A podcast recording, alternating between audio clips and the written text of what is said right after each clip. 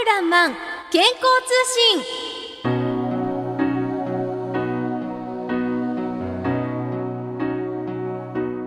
漢方薬局春らんまん心理カウンセラーの春名恒明です、えー今日は最近感じたことを語りたいと思います。私は漢方薬局春らんまんでたくさんの方をカウンセリングさせていただいております。病気で悩まれる方の下地には実は多くのストレスがあるんです。私が心理カウンセラーになろうって思った理由。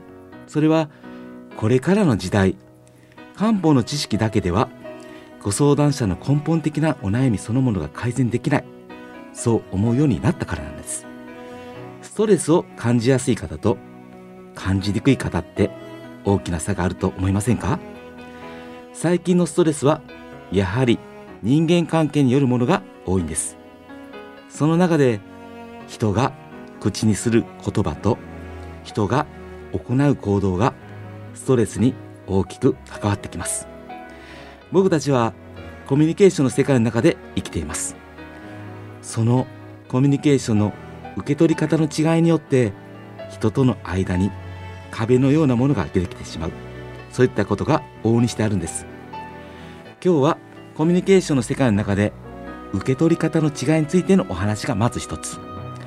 そしてストレスを感じやすい方はこうあるべきだなど自分自身や相手に対しての強いこだわりが実は毎日を生きにくいものにしている。これが今日の2つ目。この2点についてお話をしたいと思います、えーまずは1つ目は受け取り方。ある姉妹の話をします。お姉さんがこんな風に言うんです。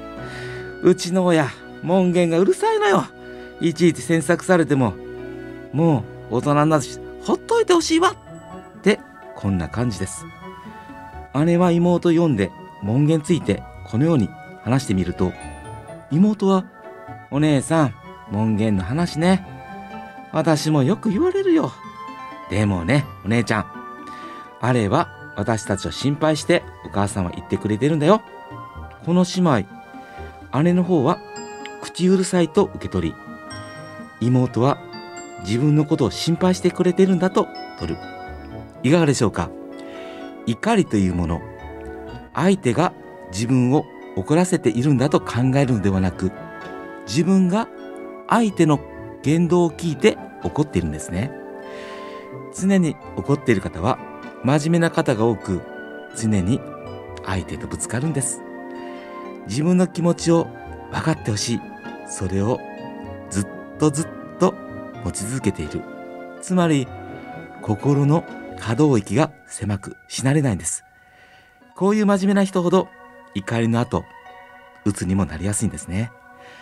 親は分かってくれない理解してくれないと真面目に考えれば考えるほど強いビリーフになります。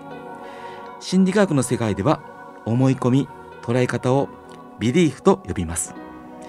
えーでもねこのビリーフがほぐれると今の会話こんな風になりませんか？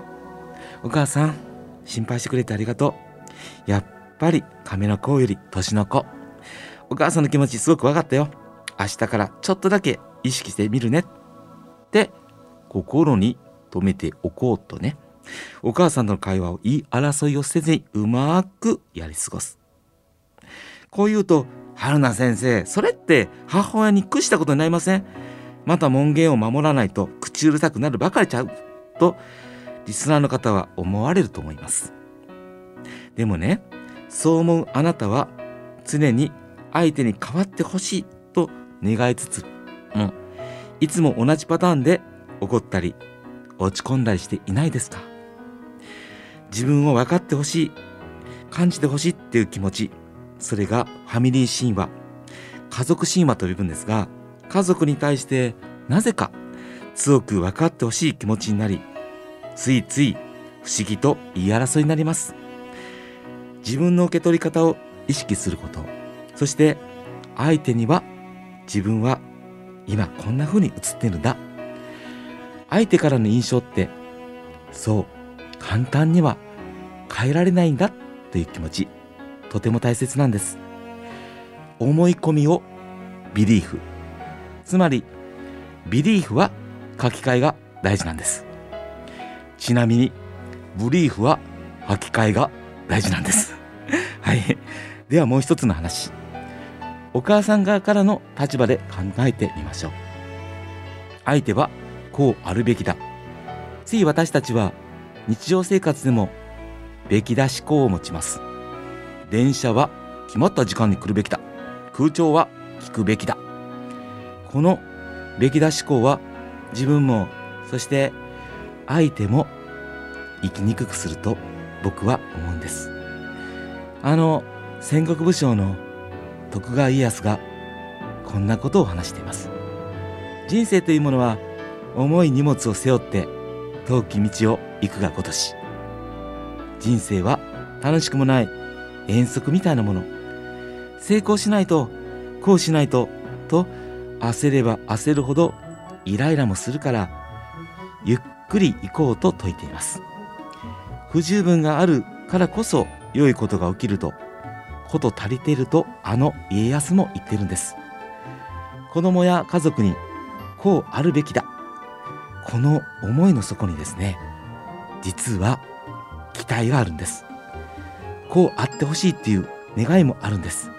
だけど私たちはついなぜか子供の幸せを願う心配する気持ちではなく憤りや苛立ちを相手にぶつけてしまいます。イライラを恋人や家族にぶつけるよりもその前にあったのはきっとあなたの心の中に寂しかったという気持ちがあったのかもしれません。皆さんそんな心の声を大切な人に伝えていますか？怒りの前には必ず大切にしてもらいたかった。最後まで話を優しくうなずいて聞いてもらいたかった。もし彼がデートの時間に遅れてきても腹が立った心の底のきっとあなたの心の中に恋人に早く会いたくて。会いたくて。そしてこのデートを今から楽しく味わいたい。そんな気持ちがきっとあなたの心の中にあったのかもしれません。あなたはあなたの心の中にある声に優しく触れ合っていますか？ぜひ意識してあなたの心の中の声を聞く練習をしてみてください。あなたがあなたの未来を作っていくあなたがあなたの人生の扉を開いていくんですよ、えー、では今日はこの辺で。漢方薬局春らんまん心理カウンセラーの春名恒明でした。